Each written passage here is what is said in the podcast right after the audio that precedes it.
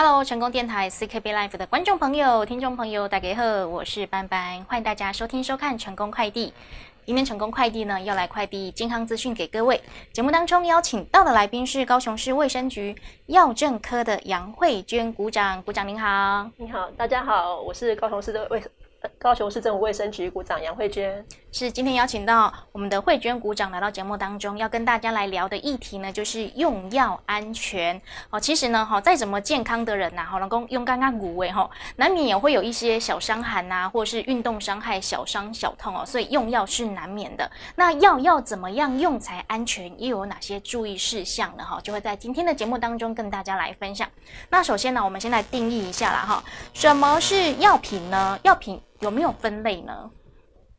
药品的话，我们就像我们那个呃诊断、治疗、减轻，或者是预防人类疾病，还有说呃会影响身体结构或生理机能的产品，我们会叫它是药品。药品对，那药品的分类它有分三种，就像我们口服药啊，还有注射用药，还有还有那个外用药，像一些定剂啊、胶囊，还有水剂，我们喝的水剂，还有小朋友的抹粉的粉剂，都是口服药。那外用药就是像贴片啊，或者是药膏啊。这些或者是吸入剂，像那些喷的啊，或者是吸入剂，这些都是外用药品。嗯，所以药呢，就是诊断、治疗、减轻或是预防我们的人类疾病哈，而且会改善我们身体机能的。那又为哦不同的使用途径分为口服、注射还有外用药哈，这个就是哎我们药品的一个定义及分类嘛。对。那你看哦，我们去看医生哦，医生会给我们药啊，有些我们不用看医生，我们去药局也可以拿到药哎。那药要怎么样来分级呢？分级我们药就是像我们有分三类啦，像指示用药或者是处方药，还有成药。那就像电影有分呃限制级啊、辅导级啊、普通级一样。对对对。像限制级就是说，我们需要经过医生处方，他医生去诊断，然后开处方之后，药师可能就是评估这个药品的处方合不合理，然后帮你调剂之后，然后给交付给病人，然后跟他用药指导，说他这个药要怎么使用。是。这个就是处方药。处方药。对，是限制级的处方药。那我们再来就是像辅导级的，就是说我们可以在药局买得到的，啊，它的安全性会比处方药高一点。好，然后就是说，只要经过医生或者药师指示，嗯，指导就可以使用的药品。对，就像一些止痛药啊、肠胃药，嗯，还有是肌肉酸痛的药这些，可能在药房可以买得到的，就是只是只只是用药。嗯，再就是安全性更高的是像成药，它是像我们普通级的，我们可能就是看看药品它的说明，我们就可以去知道怎么使用的，像一些蚊虫咬的啊，或者一些呃。像一些皮肤止痒的啊，这是我们的成药，就大概分三类哦。处方药、指示药跟成药，那会依照就是它的安全级别啦，哈，安全级对对，又分为限制级、辅导级跟普通级。那一定要正确用药啦，比如说拿了药就乱吃乱用乱涂哈，那不夯哦哈。那我们接下来就聊到我们要如何来正确用药，我们要有哪些能力呢？我们基本上大概有几个能力，像就是我们要当身体的主人啦。嗯，我们第一个当然是预防重于治疗嘛。我们当然就是呃，就是我们的呃生活习惯要良好，然后均衡的饮食，然后适度的运动，这是我们预防疾病的最好的方式。所以，我们就是第一个先要养成这些习惯，然后再来就是说，如果说我们要真的生病了，有不舒服，我们要去吃药，我们就是要购买合法的药品，或者是说请医师处方，我们不要去。呃，来购买来路不明的药品，好，那什么是合法的药品？像我们一些药品，台湾的药品一定都有许可证字号，对，所以合法的药品就是你要上面有许可证字号的药品，就是合法的药品。嗯，再来就是说，如果我们吃了药，我们的的症状没有改善，可能就是要再去就医这样子。然后再来就是我们要看，就是我们要认清楚自己的身体状况。就是我们如果哪里不舒服，我们要很清楚的可以表示，不管是去看病，或是去药药局买药，跟药师说明，你要知道你什么时候不舒服，哪里不舒服，或者说你吃药是不是有过敏，嗯，然后如果你是朋友的话，是不是有怀孕，嗯这些都要告诉我们的医疗人员。是，好，再就是说，我们拿到药药的的时候，我们要看它的标示。这个如果是在我们医院拿药的话，这个标示，这个药是不是你的，你要看一下这个药品。的那个药袋上的标示，这是不是你的药品？那这些药品是不是你你的症状所使用的药品？然后注意事项之类，你要看一下。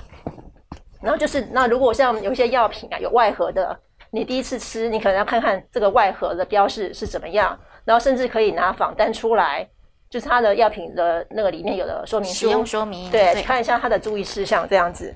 然后再就是说，你拿到这个药，你的使用方法还有使用时间，嗯，你要注意一下它这是怎么使用。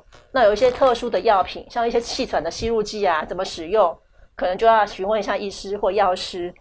然后再就是我们药品当然不要跟呃茶类啊，或者是牛奶啊、果汁一起并服这样子，嗯。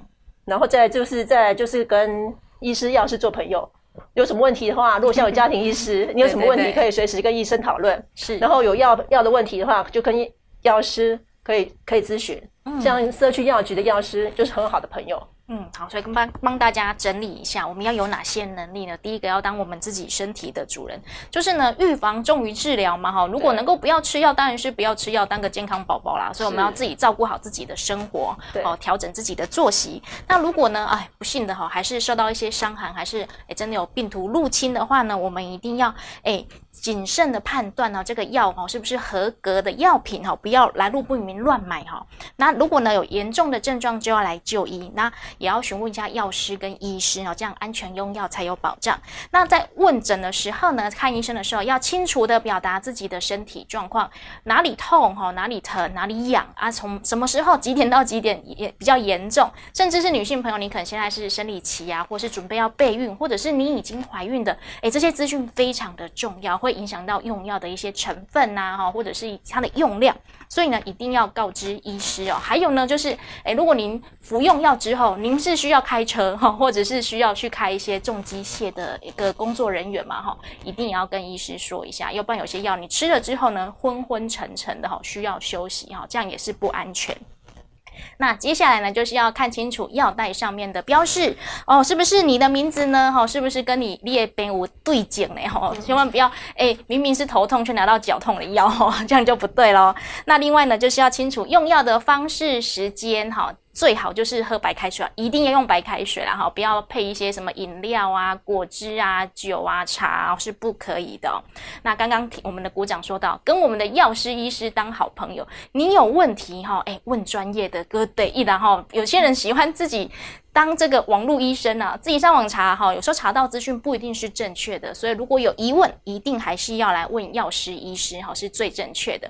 那你也知道我们台湾人哈，哎，算是很热情的哈，哎，我是知道哈，我的亲朋好友哪里痛哪里痒，我会讲哎，这笔喝盐哎，哎，有一些成药就会互相介绍来介绍去嘛。可是有时候哈，你又不好意思拒绝，你拿到了，那我们要怎么样来确定说这个药到底能不能用呢？哈，要怎么样去查到一些正确的用药资讯呢？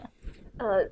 呃，当然，如果是我们国内的药，就是合法进口的，是不管是我们制造的或输入的，我们的药师网站都有一个许可证的查询系统。嗯，我们可以从那网站上去查询这个药品是不是合法药品。是，嘿，然后上面的网站上也会有这药品资讯，它的呃，它是指示药啊，还是它处方药之类的。嗯，那有的甚至它访访单内容或外盒都会有，所以可以打出说这个是不是我们的合法药品。嗯哼，对。所以呢，就是我们先去我们的食药署就可以查得到。对啊，最好的方法我觉得还是哈找一个医师、药师朋友啦，直接拿给他看。因为有时候不一定我们症状是适合用的哈。虽然朋友说五毫哈，而且怎么样神速见效啊，我们还是要先询问一下专业的意见会比较好。对，或者是药社区药局的药师，如果说附附近的社区药局，你也可以拿给一个药师看，这个是什么样的药，是不是合法的药，那是吃什么的，都可以去询问药师。对，所以这个资讯请大家转告给身边的亲朋好友，尤其是阿公阿妈哈，比较。喜欢就是哦，倒修 boy 啦哈，我们跟大家分享一下。然后接下来聊到哈，其实我们台湾人有一些小动小病啊哈，不太喜欢去占用医疗资源哈，我们就会可能就买个止痛药啦哈，比如说哎这个肌肉酸痛啊，还是运动伤害啊，甚至是女性朋友生理期的时候也会吃一点止痛药。我觉得止痛药应该是居家都必备的一个药品啊。那在使用止痛药上面呢，有没有什么注意事项呢？呃。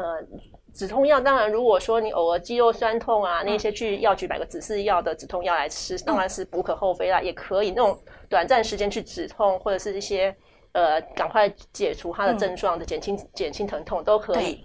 但是我们不建议长期在使用止痛药的朋友，不可以长期用。长期使用，因为它难免它会有副作用，尤其一些呃呃长期的呃长期使用慢性病的患者，或者是高龄的。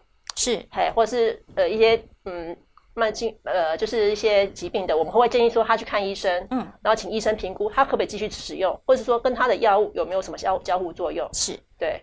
嗯，了解。所以就是，如果您是诶短暂的啊，想要赶快先压一下症状，或者是刚好这个时间没有办法去看医生的哈，诶，短期使用是可以的。那刚刚我们鼓掌说到，如果您是长期使用，甚至是高龄的患者，你有一些慢性病啊哈，就不太确定您这个药物里面有没有交互作用，或是您的身体状况适不适合使用哦。所以请大家也要多多留意哦。那其实身体哈会疼痛也是一个警讯啊，所以出现状况哈，还是建议大家要来看医生哈，诶，让我们医生来做一个专业的诊断会。是比较 OK 的，好不好？